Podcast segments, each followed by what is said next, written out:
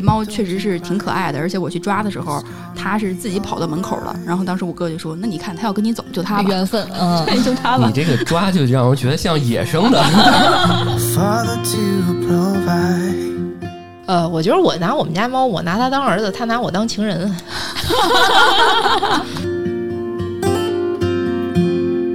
我说今天很难受，你们可千万别影响我睡觉。俩人就真的不特别乖，哇哦，就他能捕捉到我那个气场和那种感觉，就是很奇妙。然后他这时候就知道我在盯着他尿尿，哦。他就跟我斗智斗勇，然后到这个猫砂盆里边，然后先假意蹲一下，嗯，然后我说啊挺乖的，然后就趁我放松的时候，噌楞跑出去了。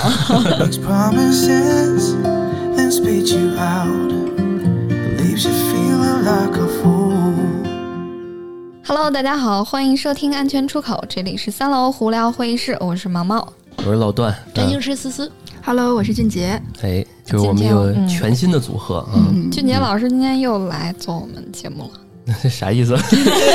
咋又来了啊？其实是好久没来了啊。对对对，那个在我们往期电影的一些节目啊，还有一些热点节目，都能我们听众都听过俊杰老师的节目我是想带一下咱们之前的节目啊，对对，带带带货啊，带带之前节目啊。另外那个再做个简单简短的广告吧，周周三半价的主播，嗯大家可以去关注啊。周三就是那周三，半价就是那个半价，不就是是就是招商银行那对，周三半价是吧？对，不是肯德基疯狂星期四啊，这但是周三半价仅次于 疯狂星期四。哎，疯狂星期四。那俊杰老师啊可以看一个子台，就叫疯狂星期四。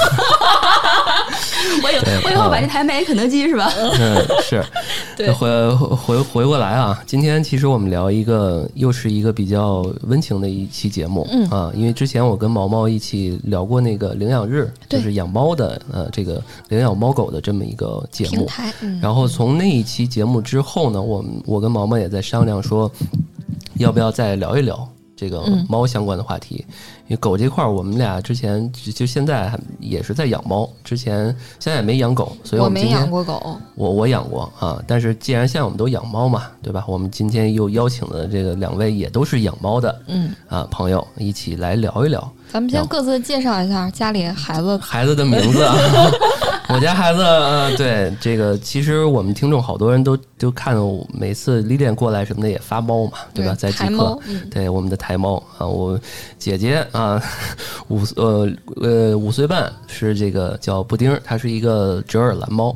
然后弟弟呢叫花生，他是这个四岁半啊，是一个乳色的英短，就是俩人其实都是英短的品种、啊。对，然后下一位 叫号啊，啊好，来我嗯那个。我我儿子叫葡萄，对嗯，就是为什么叫葡萄呢？因为以前有的咱玩别的 app 的时候，我有个名字叫草莓，嗯所以当时就说给我的猫起什么名字呢？我说起葡萄吧。问为什么？我说因为我们是同住一个冰箱的关系，啊，都是一个系列的。对我们都是一个冰箱的。对，这我这这我打断一下，就是很多的那个有一个报告说的是起给起动物，就很给动物起吃的名字食物占系列嗯对占百分之呃六七十，就特别恐怖的一数字。嗯那毛毛嗯，我们家闺女叫毛球，跟我一个姓儿。啊，那 这也是一挂的啊。嗯，我们家闺女是嗯嗯一个美短跟英短的串儿，然后它这个纹儿啊又稍微有一点儿呃虎斑的那种纹儿。哦嗯，对，呃，大概三岁多吧。哦，三岁多，嗯，哎，你家葡萄几岁？呃，葡萄刚一岁，它是对，它是八月底生的，哦所以我们家猫最小，嗯而且葡萄是个处女座。这是我这是我第二只猫了，之前有过一只那个嗯、扁脸。嗯嗯，哦，思思呢？我们家是四岁的蓝猫，然后嗯哎，我这名字比较特别哈，哥斯拉。哎，但是这个这个嗯起名儿起起大了啊，然后结果这个猫吧，就是特别的怂，哎，这个性格就怂的一批。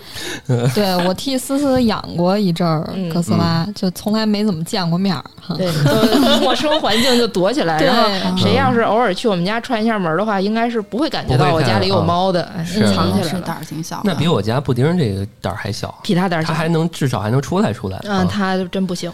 哦，这个名字跟他这个起大了对，这个名字跟他的性格完全是天壤之别。对，给得给孩压不住子起点小的对，狗压不住。这名儿。对，嗯，对，那我们说一，我们来聊一聊大家一开始跟猫是怎么相识的吧，就是从小开始跟它的故事啊什么的，咱们可以聊一聊。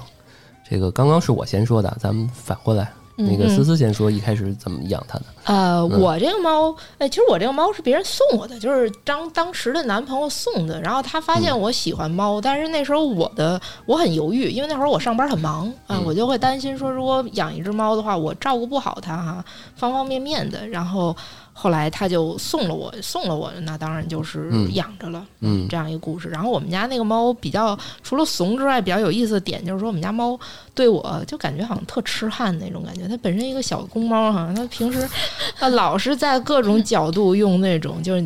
迷之眼神，就感觉满满眼都是迷恋的那种嗯眼神哈、就那不挺好的吗？对，啊还挺好玩的，嗯挺好玩的。所以我们俩感情还挺深的。嗯，啊，那毛毛呢？我们家猫啊也是朋友送的。对，因为那阵儿我们家那个呃扁脸死了有一段时间了，然后还挺伤心的。然后我生日的时候，朋友说那个朋友家的小猫满三个月了，然后哦送你一只。一窝的那种，挑一只那种。对，然后他说啊，进去以后挑了一只胆儿最大的，就这只不怕它，别的猫全都跑了。然后也就嗯它确实挺皮的，嗯，在家的话嗯窝里横，然后到处尿床，然后不听话我。看你朋友圈没少说他 啊，对，在群在那个猫群也经常说。对，天啊天是想给他送走，然后最后其实有一次那个快要实施了，然后还没舍得。最后没舍得。对，当时那个朋友说，要不然把他送人吧，人都联系好了。哦最后我说不行，那个嗯就是怕孩子到人家家也尿尿，最后被退养。我说哦还是算了，自己受着吧。嗯，是，嗯，金杰老师呢？嗯我我其实很早就喜欢猫，然后一直是就觉得比较麻烦嘛，养宠物，我觉得我照顾不了，我不能对这个生命负责任，万一我不想养了。遗弃一只猫或者遗弃一个小动物，其实嗯对于人来说是一件特别简单的事儿，所以我很久都没有鼓起勇气养。但是因为年纪大了嘛，你就会发现，就是你会自己生活久了之后越来越毒，越来越独，你生活里容不下任何的事儿，嗯所以这个时候我就突然间想说，我是不是可以在我的生活当中，除了我之外有另外一个生命？然后这时候选了养这个猫。这个猫是因为本身我我哥家是繁殖猫的，哦，然后对，这是在我对这是在我哥家抓来的，所以我的猫其实也不是别人送的，我也没要也没花钱。啊，然后，但是这猫确实是挺可爱的，而且我去抓的时候，它是自己跑到门口了。然后当时我哥就说：“那你看，它要跟你走，就它吧，缘分，嗯，对，就它吧你。这个抓就让人觉得像野生的，就是有一种宠物小精灵的感觉啊，大岩蛇啊，我要给它捕捉出来。你这个抓的词用的好，很生动。当时嗯给我准备了什么笼子啊、猫砂呀、粮食啊、水盆儿，就因为哦我哥是繁殖的嘛，然后他就这些东西都是专业，他就说你什么都不用管，你只要来把这猫接走就行。然后他就一窝小猫，也都两三个月那时候，他弟弟那家跑门口去了。他说这这猫可能是想跟你走，然后因为我哥不在北京嘛，他在辽宁。我三天就是第一天开车六七百公里回去，第二天把猫装上，开车在六七百公里回来。哦，对，就是还没单纯见面之前先一做了个长途，嗯，对，就是单纯的，不是我回去开车接的，哦，就我没有让猫走那个物流，嗯，因为当时我就想说，你说它那么小，你把它扔一小黑箱子里，扔那大巴车下头，这个确实风险比较高。是这个旅途中有这个猫，就是比如说猫会应激应激啊死的这种情况，其实挺多的。嗯对，啊然后关键我是觉得说，你说它那么小，它又没出过门，没见过世面，你那么对它，它它容易心理长大了心理不健康的，哦，就是一个老母亲对于未来孩子心理健康的这个。哎，那个，那你们这个猫到就是刚开始接到家的时候，一就是第一晚上就是睡睡得好吗？就是总是想看着它跟在干嘛是吧？你说人睡得好还是猫睡得好？就是你们睡得好吗？我们睡得好不好有什么重要的呀？就是猫呢，猫呢，猫呢？就是因为我我问问问这个问题啊，就是我刚把猫接来的第一天，我那晚上我就时不时就起来，而且它太小了，有些时候怕它过来找我，因为一开始猫好像都挺粘人的，喜欢跟着你跑啊什么的。当然也有高冷的。你说第一天就粘你吗？嗯，是啊，就是我我家那个就这这位啊，花啊花生就是这样。正好正好说到这儿，我就讲讲。那个布丁是也是跟这个前女友有关，那时候其实不太懂猫，因为一直之前就没养过猫。我是养之前家里养狗的，然后养猫的时候，这个这个布丁就属于那种像俊杰老师说的，就是他呃，你想买，你在这个某平台上你买了，然后他给你打个顺风车给你弄过来，然后就相当于布丁就相当于是这么过来的。然后那时候其实真的不懂这个，其实待会儿我们可以一块儿再探讨，就是折耳猫这个事儿。嗯其实原则上应该是不能，最好不要这个繁育啊，不要购买啊，等等等。但是就莫名其妙，当时不懂就买了。那我的感觉就是，既然买了有缘分，那我们就就一、一块儿照顾好嘛。然后花生，我觉得可以着重说一下。有一天下班儿，这个想吃碗面啊，就是在万达那边儿，然后我就看一大姐，那就拿了两只猫，一笼子。然后呢，其中你看花生过来捣乱了，其中那个那大姐就一笼子上有两两又就关了两只猫，就是两个跟花生一样的猫，应该是这一窝的嘛。然后其中有一只猫就背对着我，就特高冷，然后又一只猫过来就是特别那个兴奋的。嗯，花生，你们猜是那个兴奋的还是背对着我的？高冷的那个高，冷的那个，对我也觉得是高啊冷的那个。花生是高冷那个，可能他现在这个脾这个爱咬人啊，脾气不好，可能跟那有关系。现在也高冷。嗯对，现在也挺高冷，不是那种特别热情的，嗯，就是那种小小小男猫，所以就一直到现在，就就就接触到现在。啊、老段正在跟猫搏斗啊，对对对，我们这录音的过程中，他可能知道我强调他的次数多了，但是花生可能是说，我我讲两句，嗯，是，对，嗯，花生你讲两句。没事，他可能需要找一地儿待着，他他得有一个趴着的地方。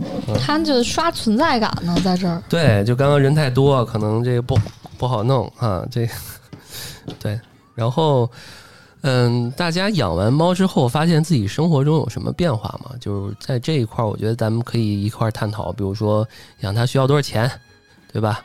然后花了这么多钱，大家这个生活上这投入方面也有一些变化。大家一开始对于这个，因为我相信谁也不是说上来就会养，对吧？嗯可能在这个不断的喂养啊、学习的这么一个过程，大家可以聊聊这个自己学习的一些一些这个过程或者一些经经历吧。嗯最早啊是在那个百度贴吧有猫吧，从猫吧里边儿它会有一个新手养猫，给你有一系列的帖子，让你去挨个学习，包括养猫需要准备什么东西，然后它生病了怎么办啊，一系列的。嗯，那后来的话就转到那个豆瓣儿的那个爱猫生活吧了，现在就是经常从里边团购。买哦，就是车车群是吧？对对对就是一些这个宠物买买一些驱虫药什么对对对这种哈，，各种都嗯可以在吧里边。嗯嗯，这是一个赚钱的生意。那思思呢？思思，我我就是问毛毛，他比我他比我先养，然后我就问他这个嗯猫粮。然后嗯猫砂吃什么？然后因为我们家那猫不好好吃饭，所以嗯它没有享受零食的权利。不好好吃饭，就指的是说不就吃猫粮，它不不不吃是吧？对它猫粮、猫罐头都是叼两口嗯就不吃了，吃饭习惯特别不好。嗯，嗯我个人也不太建议给猫喂过多的零食、猫条之类的，容易惯坏。嗯嗯，我可能我家猫就被我惯的零食就是极其丰富。嗯嗯，每次来老段这儿都能看见他，一会儿就给猫喂点零食。就是也对嗯。它的这个饮食结构不是特别的好，就最多的还是让它多吃一些主食罐，让它多吃点肉。啊，对，这个猫就是有些时候我发现长辈他们不太理解你为什么花这么多钱什么的，嗯，他们确实不知道，就是这个猫是肉食动物，这个狗是杂食动物，嗯，就从他们那个类型就不一样，而且跟那个过去那个那会儿，就长辈他们养猫那喂大年代，白米饭，它就是啊各种品种啊串的，所以嗯那种它的抵抗能力好，它可以瞎吃东西。啊，对，但是现在大家开始养这种纯种猫之后，纯种猫就比较脆弱。像布偶比较娇啊，气，是它老对拉肚子啊，对对，这我是知道的，嗯，嗯，还有那个，杰老师，但是我刚才你们说的时候，我就想问，那有没有一种可能性，就是我家猫现在有一什么状况呢？比如说我今天中午煮了点鸡肉，然后我拿了一块鸡肉给它吃，它第一口还很香，然后第二口那块就不吃了。但是它饿了，还会自己回去找猫粮。我们家的那个粮食供应就是常年都是有，你随时去吃，随时有，然后也不管也不控制。但是因为我们家猫小哈，一岁才八斤，所以我觉得暂时也不要控制吃量。它就是现在就不怎么说那猫粮就那么香嘛，就我还能吃猫粮吃的最香，现在吃肉都不香。嗯，还没绝育是吧？嗯，没有，对，啊，这个当当时其实是我，咱不是探讨过这个问题吗？就是要不要绝育这个事儿。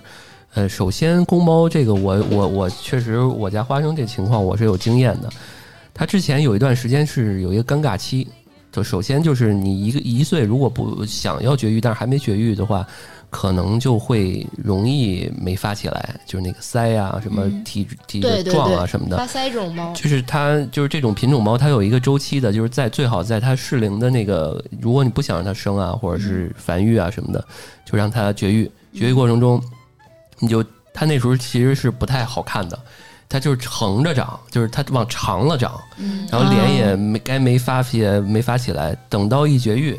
食量马上起来，哦任何的什么这罐儿那罐儿的这零食就开始起范儿了，就开始起来了。哎，嗯可是你说我们家猫很奇怪，它也是公猫，它绝育完了之后，嗯我以为它会，大家不都说发胖很多，然后吃嗯东西都变多吗对？我们家猫还那样，呃当然有胖一些，但是没有那么不多吧？多少斤？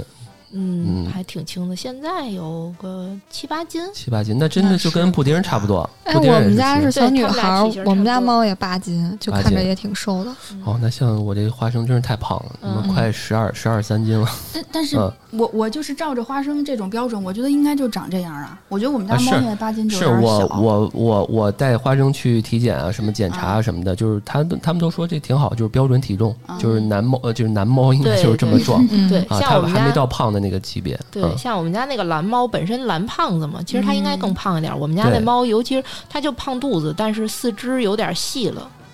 哦，排便什么的还行吗？只要健康就就是行，就没没有必要给它喂那么胖。嗯，嗯对，对因为因为其实是那个菌落的问题，就跟人一样，他得吃什么益生菌，益生菌，对嗯对嗯他得弄点粉儿拌在那个猫粮里边还是挺好回头我给它的。试试。嗯，对，是不是猫也分有这个易瘦体质？对 对对，有有有肯定是嘛，当时嗯对我问过宠物嗯医生，然后那个他看完了之后，他说：“那你们家这猫不胖，应该就是基因导致的对，啊它不是那种特别胖的品种。哎，我觉得俊杰老师说给他吃鸡肉，可能嗯也有个，嗯，不知道是不是用你们家葡萄。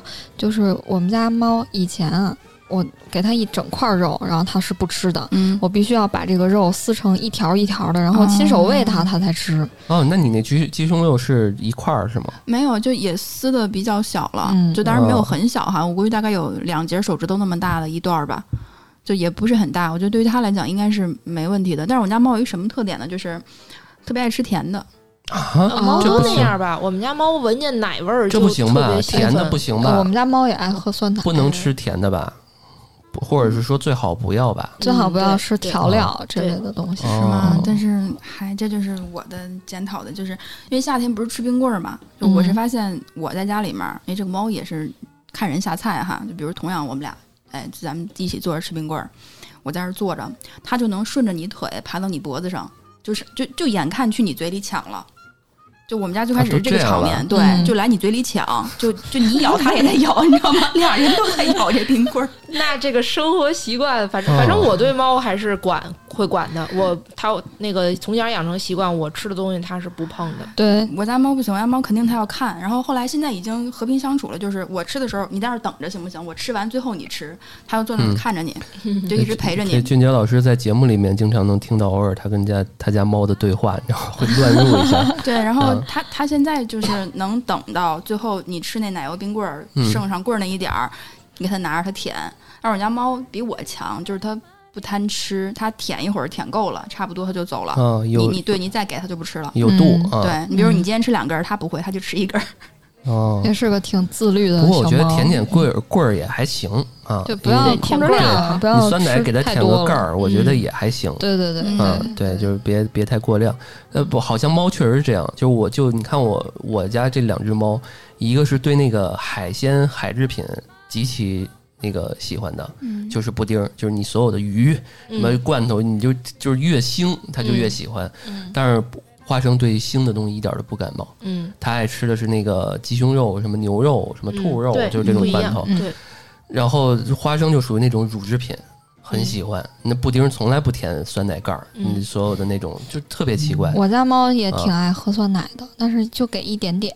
嗯，对，他不太爱吃鳕鱼，鳕鱼西兰地的那个鳕鱼罐嗯，头，对一口都不对，吃。好像这两种好像是二选一的关系啊。对啊，对啊，就是海和这个奶，好像是乳制品，确实是喜欢。对，对，但是这个我觉得很多想养猫的得提醒一下，就是舔舔那个酸奶没什么问题，牛奶还是得谨慎。那个不行，呃对牛奶牛会奶，造成但是小猫可以喂羊奶那奶。个羊奶、嗯羊奶粉可以啊，这个我觉得小小小技巧。或者说，如果是应急的话，比如说你喂一只小流浪猫，你可以喂它舒化奶，舒化奶，对啊对，这个我也是，哦 我自己也是，因为我乳糖不耐受，乳糖不耐受对，对对。确实，但是挺奇怪的。插个题外话，我最近买经典什么奶，我操，感觉像他妈上链接打广告。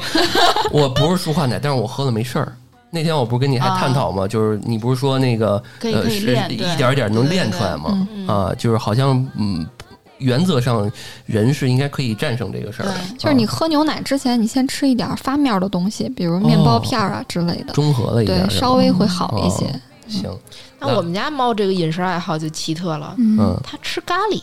啊，我做饭这可能是个印度 印度血统的猫，哎是真的很。哦，你看越印度好多电影里边那蓝猫都是特瘦小、特瘦、嗯那个瘦长的那种，还真是。你回头问我们家猫，行，是不是？我问问。对你是不哎，是？真的很奇怪，因为它从小我给它养成习惯，它不会去太吃我的，使劲蒸我的东西吃哈，啊不会。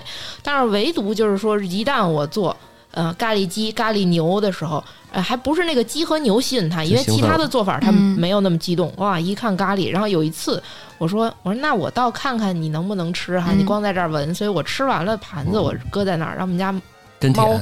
大口大口的在那儿吃那个。那那你咖喱吃那个咖喱辣吗？呃，还好那天我做的是不辣的，所以我敢给它吃。哦然后但是会咸啊，所以它吃的是一边大口吃一边掉眼泪。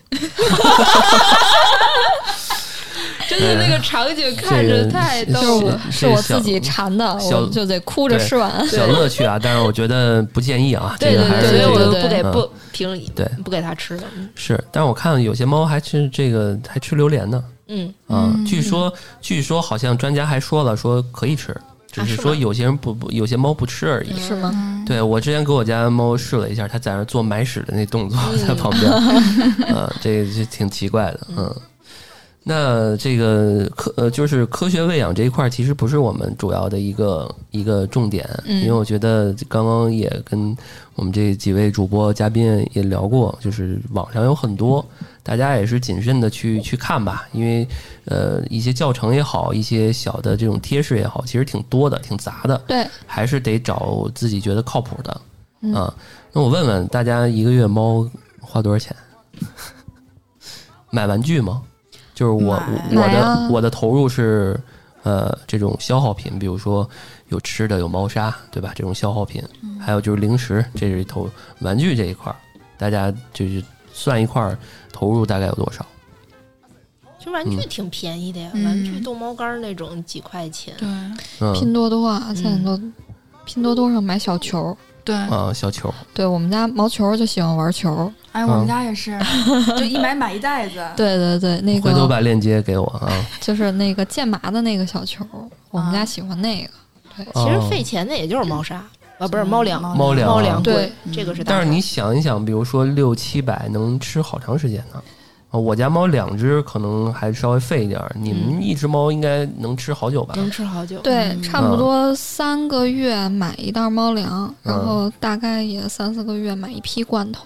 嗯，嗯，你们这个猫粮的和罐头之间的配比大概是什么个周期？就是像像我家这种，我觉得也没法去调整了，因为他们现在天天就是天天吃罐头吃罐头嗯，啊，主多食天啊罐，好呀！真是富主食罐，养猫，主食罐嗯啊，我都穷揭不开锅了，我还让他今天这对段不能让我们家猫听见，因为它可能 一个多礼拜才能吃上一次对这期罐头。上的时候，这戴耳机啊，别公放哈。我们家也差不多，我们家是一个礼拜喂一到两个罐头，周末的时候喂。嗯，对，但是你们罐头是主食罐还是零食罐？主食罐，主主食罐啊。对，就是我不给它喂零食这样。吃起来就会比较开心兴奋。像我们家猫，可能它今天哎觉得一直都是这个，它可能还没那么的，呃嗯，，他觉得理所当然了啊，对，嗯已经这养成这种情况了。俊杰老师，那那你们这都是比较生活有规律。其实我家猫小时候还行，现在因为我开始有点忙了嘛，就我家猫没有那么有规律。我家猫的罐头都是随机，其实我也差不多。其实原则上应该是这样的，因为猫其实是少食多餐这种的。你要但凡能给它拆出十十次，每天吃十次，嗯，它也乐意。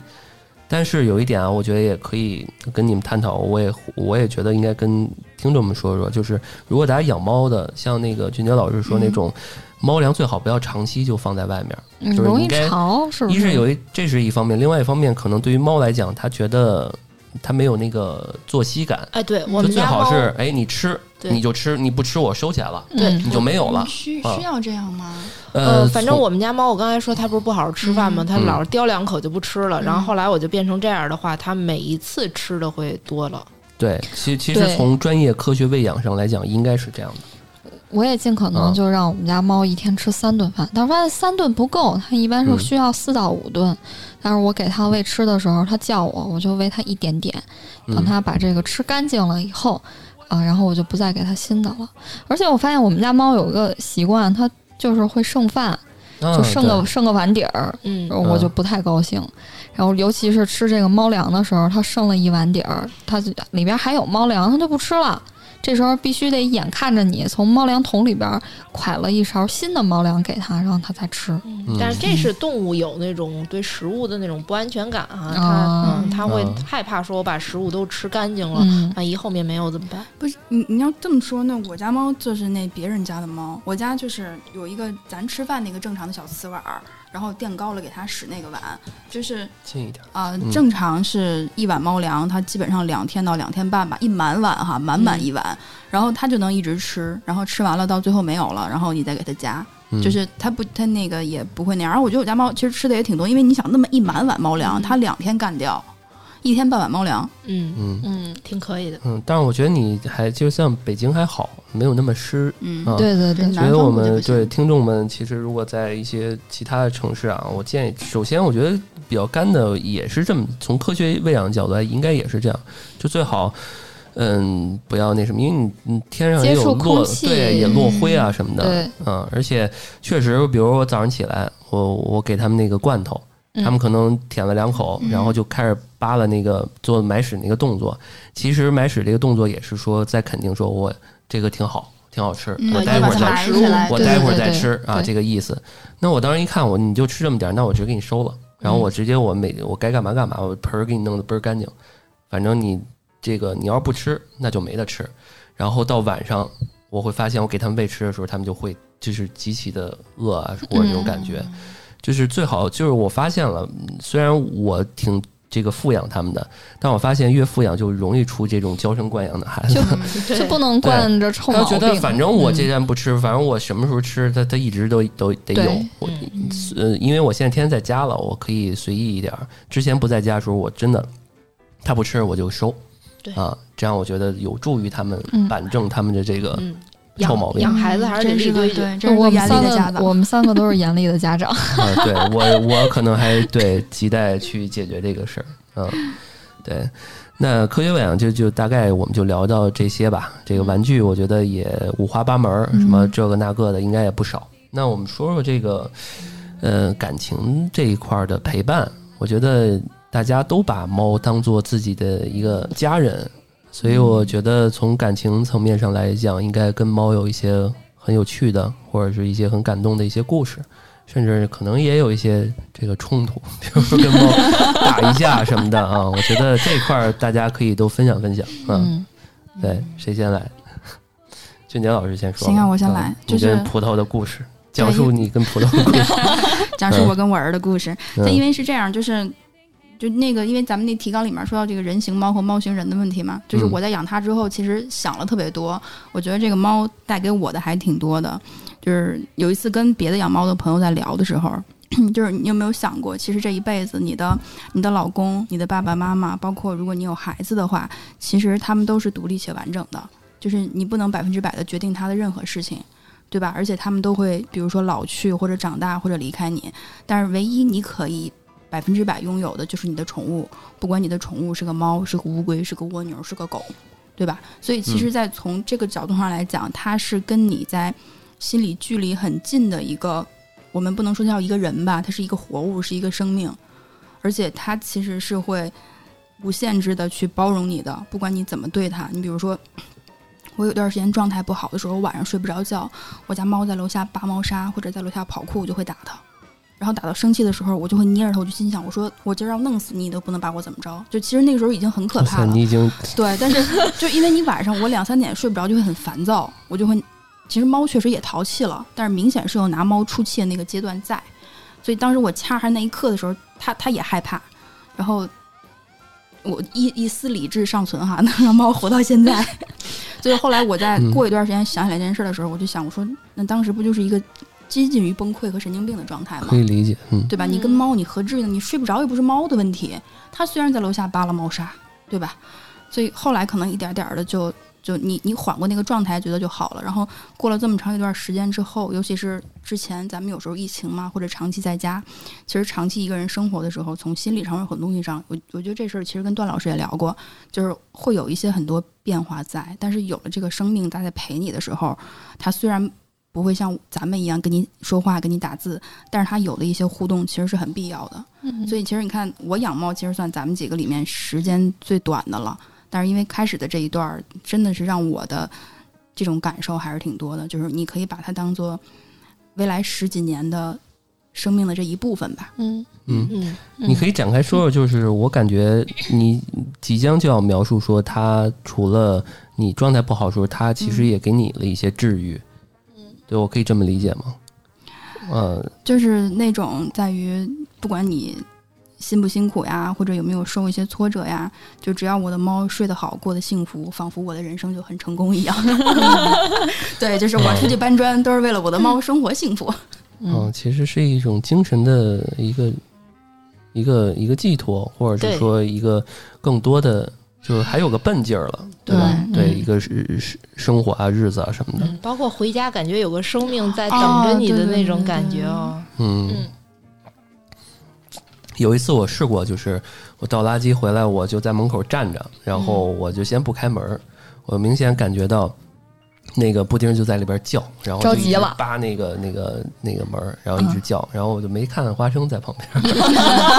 对，就是就是就是就有一种就是说这个那个这个布丁就有一种什么，就是爸爸，你平常虽然我们互互动不多，嗯但是一出现问题，我依然觉得对吧？你你对于我来讲是最重要的。说嗯孩子怕你进不来，没带钥匙，着急了。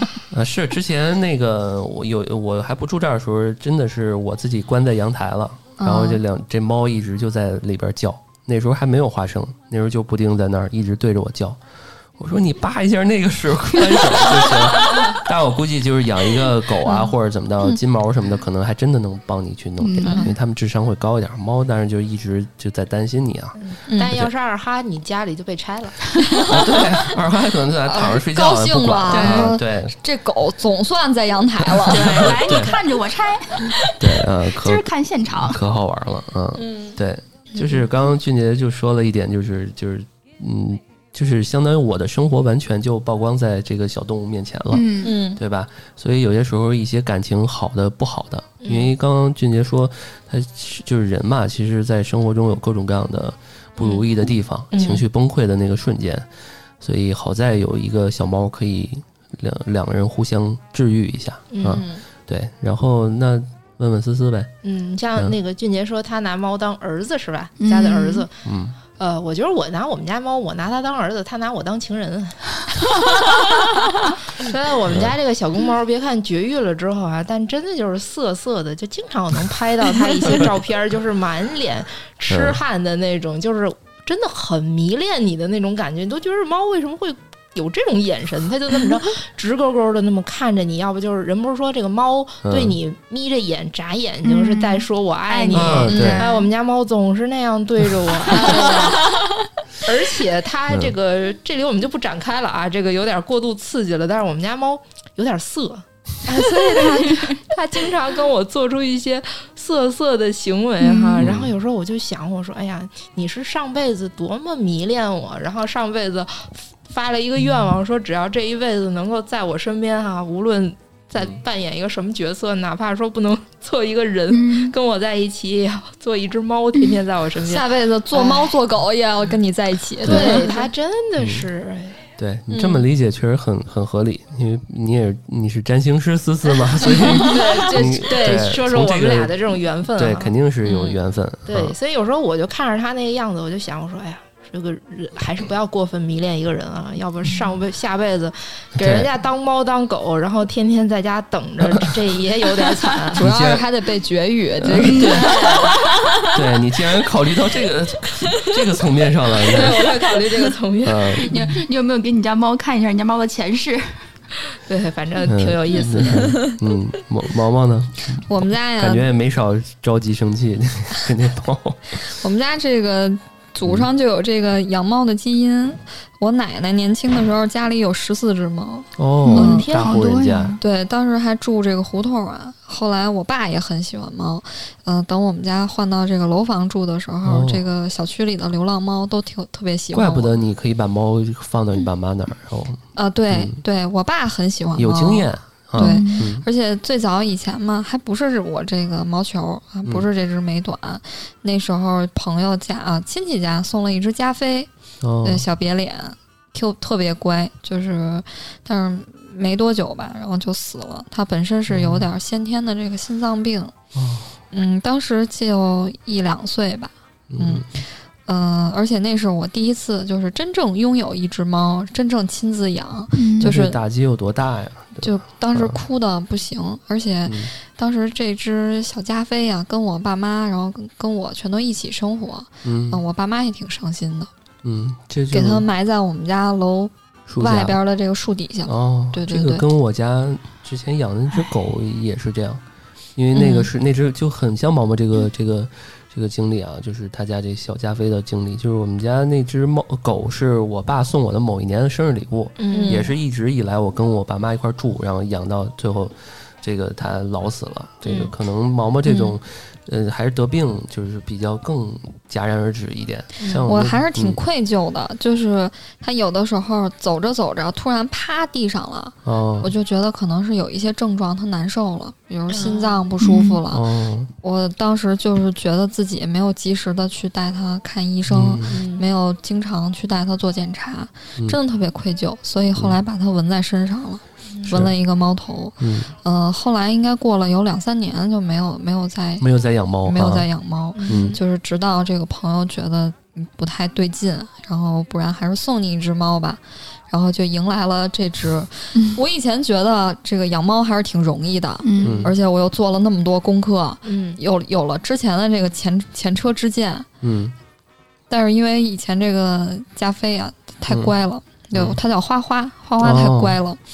然后我这个毛球呢，我就 一度发现它太可气了，就是就是老段也能看见我经常发朋友圈，我说送猫，我说用用这个咬人挠人的猫换狗，对，就是我明显感觉到毛毛发的朋友圈，他不是真心要把这猫送出去，他有点说半送半太气了，我就想发这个朋友圈。哦，真的是特别生气、啊，对，就是呃这频率真的高啊啊，！是，我都我都进这对那时候还没做电台之前，我其实是跟毛毛是我们俩是猫友，你知道吗？嗯就是在一个群里面，对。对，所以我就觉得没少看他发朋友圈，在群里面我念我们家。猫啊，特别爱尿床，嗯，嗯，而且你给它铺了防水床单以后，它还能把防水床单掀起来，钻进去，然后尿床。嗯，对，最后啥原因？你你有去让他查过，嗯，或者是也没有吧。后后来，因为刚开始把猫接进接到家里的时候，家里还有另外一只猫，啊，那应该是嗯情绪的问题，可我觉得能那时候可能是应激了，然后导致后面一系列的这种，可能稍微它哪儿有一点刺激，它就会想也有可能吧。呃，因为家里边儿之前那只大猫，那个嗯就能总结出来，它是因为猫砂盆太脏了，所以就想去这个床上。嗯，但是我们家猫呢，可能就一高兴了，我就去床上尿，而且尿了一大滩，就只它在这个床上专门给尿尿你，知知道你喜欢这个，估计 在床上尿尿的时候，这个尿量就特别特别充足。花生也会，花生不会尿床，但是它会有些时候心情不好，它就会尿那个那个冰箱那角儿，要不就是尿门门口那角儿，要不就尿那台子上。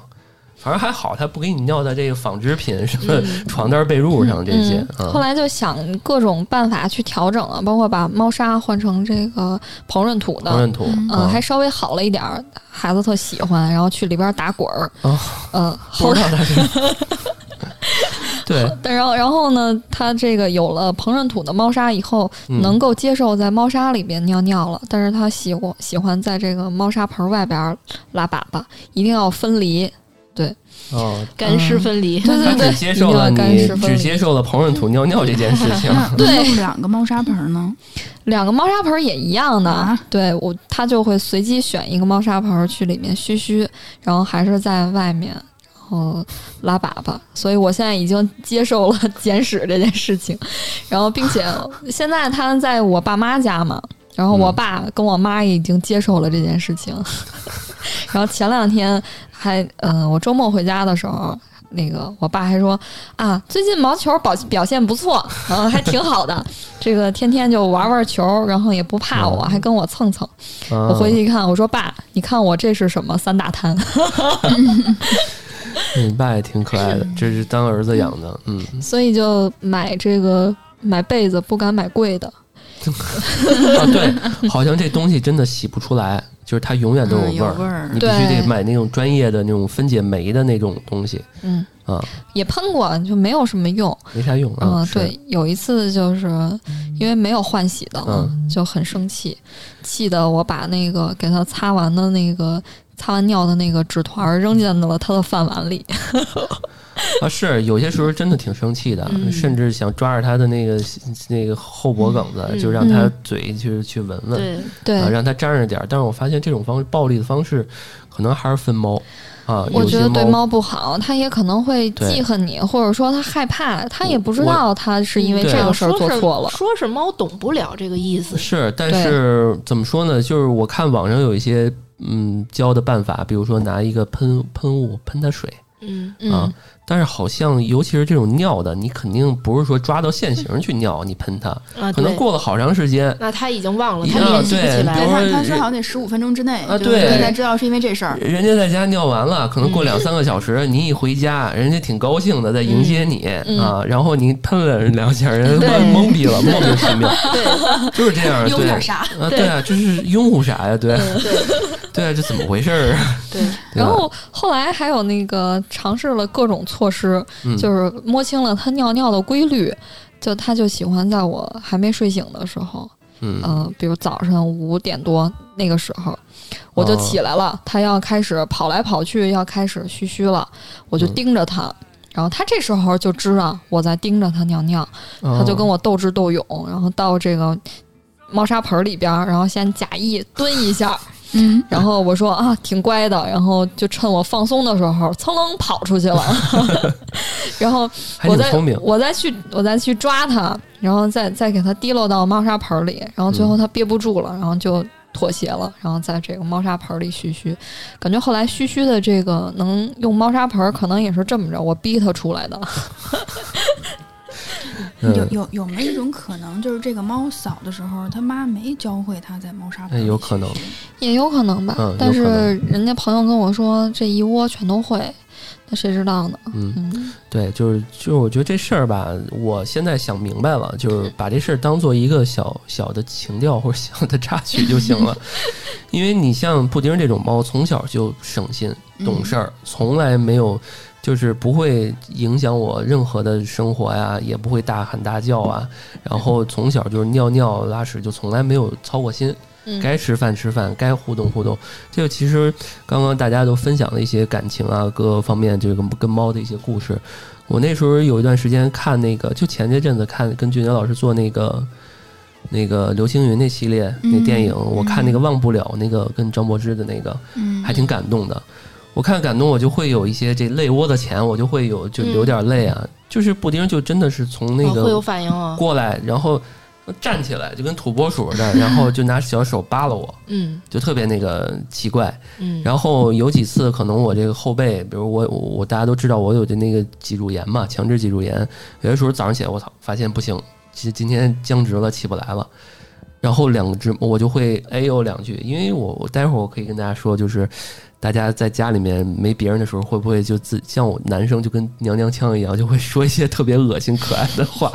那时候我就跟他们去说，我说不行了，我说我难受。他俩早上起来，我说你们我说我今天很难受，你们可千万别影响我睡觉。俩人就真的不特别乖，哇哦，就他能捕捉到我那个气场和那种感觉，就是很奇妙。就仿佛能听懂。对，你们也知道不花生不太乖，嗯对吧？平常那种，但是我要稍微的有那种情绪和能量的时候，嗯。他就完全特别乖，嗯。就在那儿睡觉，也不影响我，嗯。而且时不时还过来看看我，还在我身上踩奶，就是他俩是从来很少，就是一年也踩不过，踩不了两三次的，嗯，然后一踩奶就觉得哎，好治愈，好温柔。嗯。对，你们刚刚说到的，你们平常会特别，就是我不能，我是我，我可以说我娘们儿唧唧的 今年，但是你们就很很很很合理啊，啊，对吧？就正常的跟猫有一些交流，对，啊，特别多的这种很有嗯戏的这种感觉，嗯。因为我发现很多人在某音上其实是很有戏的，嗯，就是他编了一些跟猫的一些对话，或者给猫配了一些这种东西，嗯其实是增加了很多的这种情调，就很有意思。嗯，今天我妈还说呢，我妈说这个猫叫你的时候就感觉叫毛儿。我妈说觉得它在叫我名字，嗯，嗯，是我妈每次过来说说，哎呦，你看你哥哥什么 还不结婚，啊，来奶奶过来看你们了，就这种啊，就特别可爱，就是已经，就我觉得这个这个喜欢小动物这个基因，确实自己家里面也带的对，嗯啊。我发现很少有那种就是自己很喜欢猫，然后父母就完全特别反对的那种，也有，但是可能像毛毛这种家庭也确实是。就挺好的，那就把自己自己爹也喜欢，对吧？嗯不是说你像我，好多都是先开始反对，但是你把那个动物拿回家，人送过对来啊就好了对啊。对，那这块儿我觉得挺有意思的。然后，那我们下一个环节其实是我们既然思思在这期我们邀请她过来，也是想聊一聊，就是猫。呃，跟我们有这些羁绊，有这些情感的这些交流，那是不是跟我们的这个星盘，嗯或者是跟我们的一些这种嗯星座相关？嗯，啊对，对，这个确实有哈，因为这个星盘当中它就是有一个宫位。它就是影响你去养养的一些宠物的，对。当然，这个也、哦呃，这个六宫呃六宫代表有它很多的一个意涵哈，它有不同的看法，但是它其中就有宠物的含义，所以它的这个状态当中就会影响到，哎，你跟宠物的深与浅啊这种缘分啊，包括说你养的是比较多的动物还是比较少的动物，你养什么风格的动物啊、嗯。都会有关系。比如说，你看我看了一下老段的盘，嗯老段的盘的六宫宫头是对的是双鱼座，哎，那么双鱼座本身在这个星座的分类当中，它是属于多子星座哈，所以你看老段两只猫哈，哎，然后呢，你看我的这个星盘当中，我六宫宫头是狮子，狮子的话，在这个划分当中，它叫不育星座，就是孕育的育啊是没有的。哎，您看我这个猫，我的猫等于是别人送给我的。其实如果比如别人送的话，我自己刚刚你可能还说了，就是自己对其实自己会主动，对啊自己、哦自己是没有的，对。然后包括说像这个六宫里头去落什么行行星，哎，这个你养的动物的风格会不一样。你像毛毛，刚才我们俩聊，毛毛六宫里头落一火星，然后我就问他，我说你们家这个宠物啊，你这个猫啊，嗯是不是很活泼？啊没皮着呢少操心。哎，对他说啊很皮实，就是这火星的这种跑来跑去哈、嗯，然后你像我这个六宫里头，我落个金星，哎，金星因为跟美、跟和谐有关系啊。我们家这个猫眯 是吧？对，跟 这个也有关系。对对，老老段还真说对了，我嗯之前都没往这儿想，之前我只是想到它比较温顺，比较乖。嗯，啊你说这个事儿是对的，有道理，有道理嗯啊。对。然后包括说，有时候就是。这个咱们的宠物有时候如果生病了呢哈，或者有丢失的这种情况，嗯。有时候跑丢了，尤其猫这种动物，有些猫要出惯了门儿的那种啊，它敢往出跑，嗯，嗯，然后所以也会有问到，就是说，哦，这看一下说前的客户里面也有这方面。对，啊，就是说我现在这个猫生病了，这个能不能好转哈？然后或者说这个还能不能找回来？然后这样的话，等于其实，在推运当中，我们都是可以从这个主人哎的当中去看得那到那。我深入问一下，就是能不能找回来，或者它生病，那应该是算猫的，还是算这它主人的这个人的呀？它是你的宠物，所以从你的盘当中去看这个你的宠物宫，它当时的状态。嗯但是你像占星塔罗，是不是也可以给猫算一下？啊，也对，可以这些可以，因啊为那个他们有这个出生时间的话都能看。你像我，嗯我大概也会看一下我我们家那猫的那种个性当中哈，就确实你跟它的那个哦个性，它一定一定是对得上的。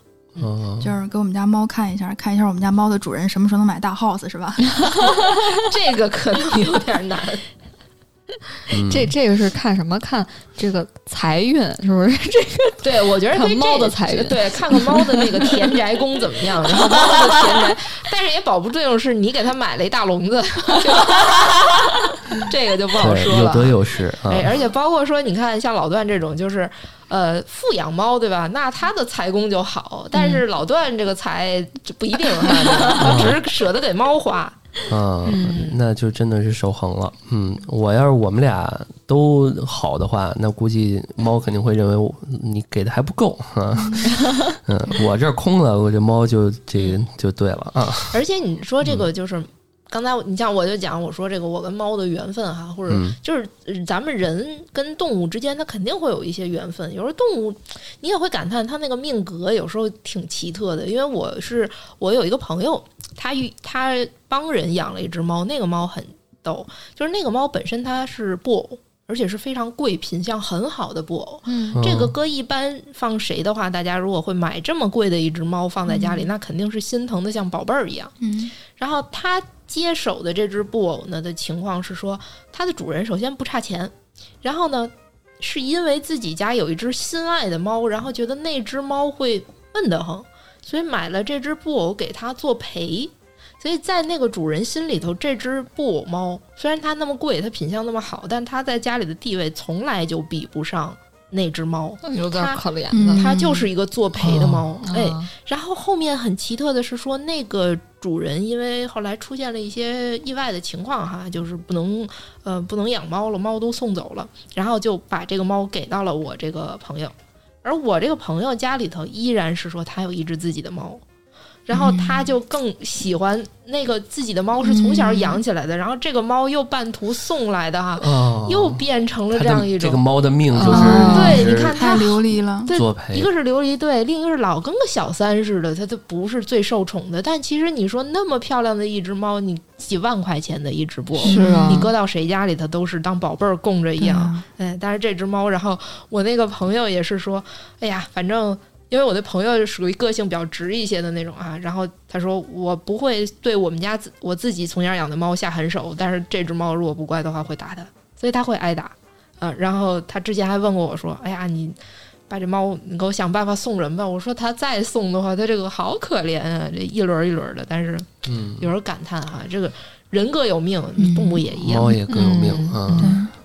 没准儿再送一回就找到真爱了。对，不好说这种事儿不好说。有我们家之前养的一个收养的一个流浪狗是这种情况，就是在我们家实在养的情况不好了，后来没辙了，给他送人了。但是没想到送到送到的一人是他家里是就北京郊区呃偏农村那种，他有一大院子。然后从此过上了特别美妙的生活，天天四处玩儿，然后到点儿回家吃饭，嗯对，超级嗯开心。就不，因为我们在家养的话，楼房，嗯，然后平时家里又没有人，嗯对他就是等于有了更好的嗯归宿。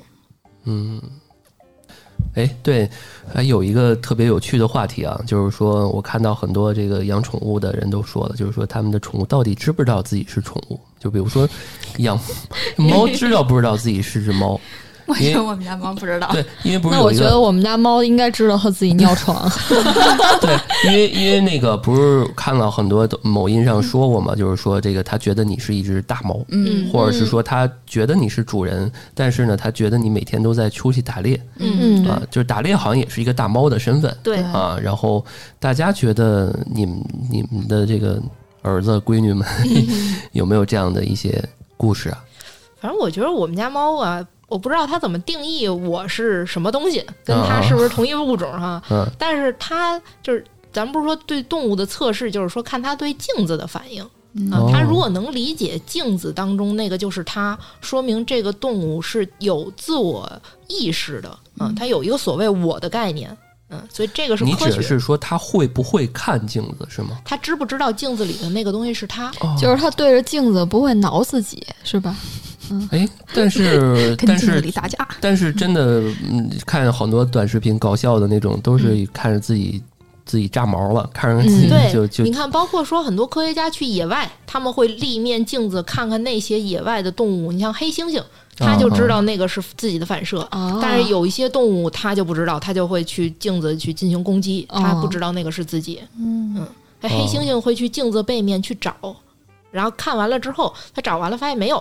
然后最后哦他那他最后知道自己了那个东西那是我自己，他会试一些动作，哎，他跟我原来是同步的哈，哇哦，哎，所以这个是科学上测试动物的自我意志。猫呢？猫呢？我们家一猫，我测试过它，因为有一次我无意当中，而且它是在它很小的时候，它有一次对着镜子在那儿直勾勾的看的时候，然后我突然想到，我说如果因为猫不是对动的东西会有反应吗？我说那这个时候我在呃后镜子的后，我在它的后面，等于它在镜子里能看到我啊，我对着它去挥手，我觉得如果它意识不到说这个我是什么，它是什么的话，那它去扑镜子应该是正常的，因为镜子里头有东西在动。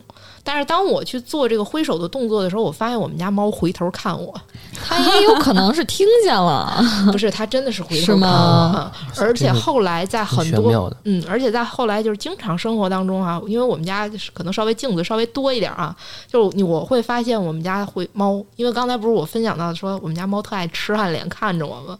它会利用镜子那个折射角度去看我，偷偷看你，嗯嗯，哦就好像上学的时候，然后女生用一个小镜子，然后看后面的男生一样，对对对，你你瞟过去之后，你会发现，哎，那只猫冲着那个角度，它看的是那个镜子，但是镜子里你知道它能看见你。这太聪明了，嗯。这个我家猫不行。嗯，不过我们家猫也不会跟镜子打架了，嗯对，它就对镜子应该比较习惯了。嗯，一开始会是吗？一开始也不会，嗯对，我我觉得这它其实还是挺聪明的。我觉得这好像不是说那个，就是呃，可以慢慢习惯的，好像是上来如果是有、那个、知道就知知道的，知道不知道就不嗯知道。对先天智商，对 先天对，就是好像这不需要说，就试一下就知道了。嗯嗯，嗯，我家猫小的时候还呃挺粘人的，就在我枕头旁边睡觉。后来有一段时间，也可能就是经常他尿床，我老训他那段时间就不来了。就不来了。对，嗯就在我撑死了，就是在我脚底下，然后在我床边睡觉。哦，嗯，然后最近不是把他送到我爸妈家了吗？我想着这边房子大一点儿，可能他住的也舒服一点儿。嗯，每周末才回来一次，然后回来以后就跟我贴贴，然后现在就是在我枕头旁边睡。今天是被什么吵醒的呢？今天早上是我发现他舔我嘴，好像那个亲密度是有那个呃，这个个他在你哪儿睡有亲密度是有不同的区别的，嗯有有就在旁边的，在枕头上的，网上大家都能找到那些专家们、心理专家们那些。呃，嗯。完全不理你的 什么的都有。那。个你长在哪儿睡，就有一个有一个故事，就是我家猫以前也是像那个你家猫一样，就是睡脚底下，然后但是我睡觉有时候会翻身嘛，然后会伸腿，就是它在脚底下本来睡得挺好，我蜷着，我一翻身，啪一伸腿就猫踹下去了，那猫就是一晚上会经历啪被踹下去，对，发一脸懵生了什么，一脸懵逼。对，嗯。然后它一开始头两回还会不屈不挠的再蹦上来，然后还在它刚才卧那段儿再趴下接着睡，嗯，然后你踹两回之后，你就发现这猫就生气了，直接不在这屋睡了，直接就出别的屋去睡去了。嗯，哎，特别有意思，就是被被被踹生气了。嗯，嗯，我们家猫是每年那个来暖气之前冷的那段时间，哦，钻被窝对吧？呃然后包括跟我贴着各种靠着我，那段时间最黏我。暖气来了之后，就热度就降低了。那我家猫也会钻我被窝，嗯哎，我家猫就从来不钻被窝，它它就会它会来，然后嗯因为我家猫是晚上其实不太跟我睡，嗯就可能跟你睡一段儿，然后人家睡一会儿烦了，人就走了，我家也是这样。对都是可以上床的是吧？可能是你们家不够冷。也有可能。然后我的习惯是早上醒了之后，我就躺在床上一顿喊人家。就不到不到不到一顿喊，就可能前一分钟或者前半分钟，它其实不理你，嗯，就你喊几遍之后，它可能就是那种不耐烦了，就是一边叫一边跑。我家猫一技能是一边叫一边跑，嗷嗷嗷嗷嗷就来了，就等于在骂你喊什么喊喊什么喊，你有什么事儿？然后骂骂咧咧的就蹦上来，蹦上来之后找个地儿趴会儿，然后看看没有啥事儿，人就走了啊，啊。就就我家猫这个还挺有意思，就是我不知道别人家猫，就是它是你喊它它实叫嗯，啊。哦，这个很好，有点狗子的那个。哎，我我叫毛球的话，偶尔它会回应一下。对，而且如果它叫唤的时候，我也会跟它喵，然后跟它对个话，它也会冲我，然后接着回应。我家这不太石嗯头，但是我发现召唤它们最好办法就是我找一地儿，我蹲着蹲着，然后就刚刚你们看到嗯那个，躲猫猫，对他们就会那个，他们就会过来。嗯啊，可能我蹲着这个，我我感觉总结这个这个流程，是因为我经常蹲着喂他们零食，所以他每次看我蹲的时候，觉得可能会有零食，他们才过来。对，对，所以我觉得，哎，这个猫还是能训的，就是你一定要强化强化，因为这个流程应该是强化了好多年了。嗯，对，所以猫猫其实挺喜欢玩躲猫猫的，我们家猫会就啊是它它会歪头看你是吧？对它，嗯比如说我们家有一个屏风，然后屏风下面所以会露一条缝儿哈，所以它会看着我，它明知道我现在在叫它，它就躲在那儿，然后一直看着你。然后包括有时候藏在一个拐角当中，还有我们那镜子能反射你这应该不是躲猫猫，你这就是看你吃饭，还是刚刚那个逻辑，你知道吗？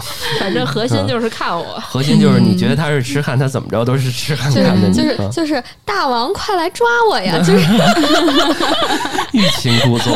真的就是跟小孩玩躲猫猫游戏那劲儿。嗯，嗯行，那我觉得今天也是挺开心的一期，然后也特别开心，那个俊杰老师过来跟我们一起串场啊，串台，然后嗯思思也跟我们讲了讲宠物跟这个自己的一些牵绊啊，嗯一些缘分。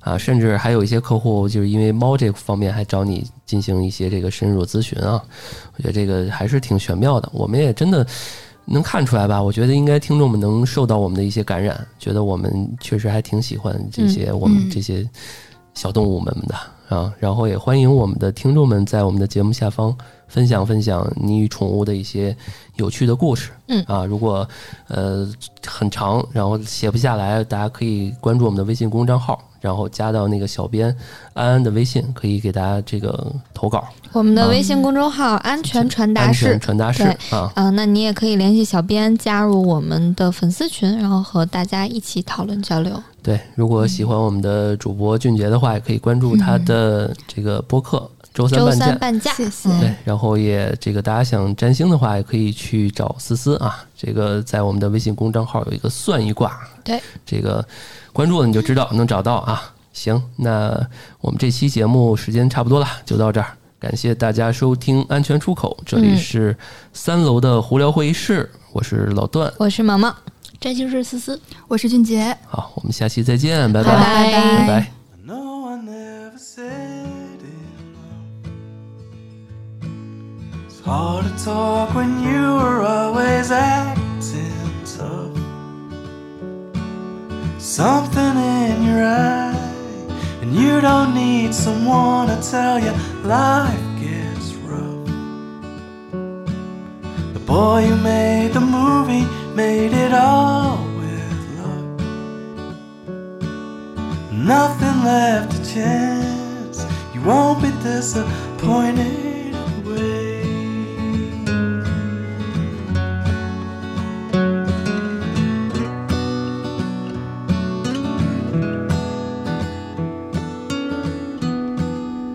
You don't really want shadows, shadows, and they'll follow you. Spin the bottle, baby, and let's see what's new. Simplify the math, add the don't subtract, and it might work for you. I try to be the person that you want Nothing left to chance. You won't